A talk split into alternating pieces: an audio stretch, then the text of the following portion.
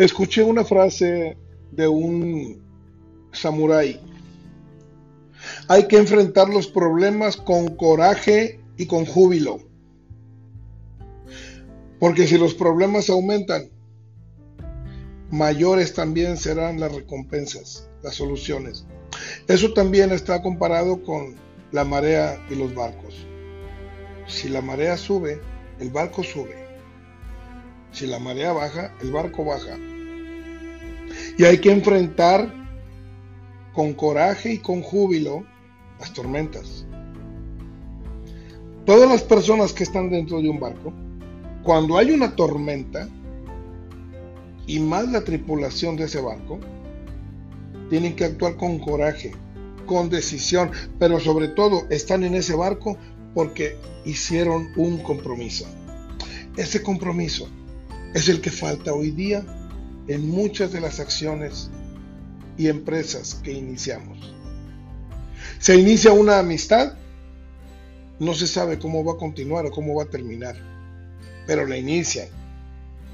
Por falta de compromiso terminan amistades, por falta de compromiso terminan matrimonios, por falta de compromiso terminan grandes negocios. Por falta de compromiso hay naciones que están en problemas y sus ciudadanos sufriendo. Por falta de un compromiso. Y eso involucra la ética y la moral. Que sea siempre nuestra prioridad el compromiso. Y si nos comprometemos a algo, terminarlo, llevarlo a buen término y cumplir con las reglas y cumplir con todos los requisitos, porque eso va a ser exactamente los que nos va a poner frente a las demás personas como personas íntegras, honestas, en las que se puede confiar a ciegas.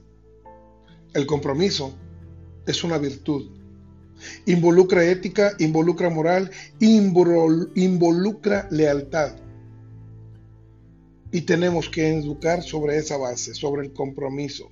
Si te comprometes a algo, más vale que lo cumplas. Dice un viejo refrán samurái, no sé cómo vencer a los demás, pero sí sé cómo vencerme a mí mismo. Eso dice que sabemos, sabemos solamente cómo debemos mejorar, no mejorar a los demás, porque mejorando nosotros, los demás pueden empezar a copiar el modelo y a mejorar. Dios les bendiga, paz y bien. Soy José Carrillo y les deseo un día lleno de éxitos y bendiciones con compromiso.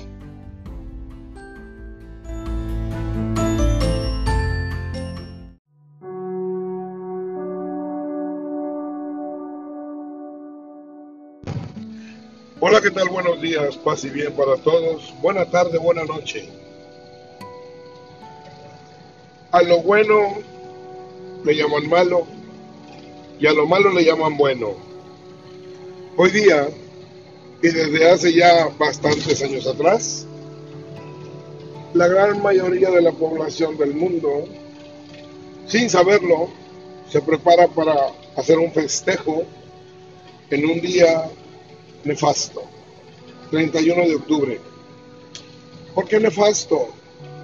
Algunos piensan es Halloween ¿Qué tiene de malo? A lo malo llamarán bueno y a lo bueno llamarán malo. Sucede que Halloween procede de una fiesta pagana, una fiesta mundana, en la cual se hacían sacrificios de personas inocentes solamente por una creencia equivocada en dioses, en ídolos. Pero justamente era que creían en dioses e ídolos que nada tienen que ver en favor del cristianismo, sino en contra. Y por otro lado, no quieren escuchar la palabra exorcismo, no quieren participar de un exorcismo, siendo que la gran mayoría de quienes profesan la fe católica o profesamos la fe católica, en cada misa, la misa en particular es un exorcismo, porque te libera. ¿Qué dijo el Señor Jesús? La verdad los hará libres. La conocerán y los hará libres. Entonces, esa frasecita es una frase de exorcismo. El bautismo es un exorcismo. Pedro 3:20. Ustedes reconocen en la figura del agua el bautismo que os salva en tiempo presente, por si acaso. Gálatas 3, 26, 29 habla de ese mismo bautismo, es una liberación y ya no hay diferencia entre hombre y mujer, entre griego y hebreo, entre extranjero y propio. Todos somos iguales ante los ojos del Señor. Si queremos ser verdaderamente cristianos, tenemos que estar bautizados todos. Y justamente Gálatas 3, 26, 29 habla de todos, no excluye a los niños, por si acaso. Ahí está la palabra todos. Volvamos a Halloween. Halloween, el problema es que lo han venido vistiendo de felicidad. Lo han venido vistiendo de felicidad, pero muchísima gente se disfraza de lo que en vida no quisiera tener. Muertes, brujas, espectros diabólicos, deformes. Entonces, tenemos que poner un poco de cuidado. Y si queremos participar de ese día, 31 de octubre, pues hagámoslo de diferente manera, con un disfraz un poco más sano, de lo cual sí quisieras tener en tu vida. ¿Como qué? Algo bueno.